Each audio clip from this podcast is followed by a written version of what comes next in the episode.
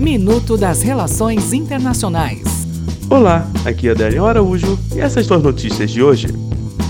Venezuela. O grupo de Lima, formado por 13 nações das Américas com o objetivo de procurar uma solução para a crise da Venezuela, pretende agora convidar Cuba para ajudar na busca de uma saída para a situação no país.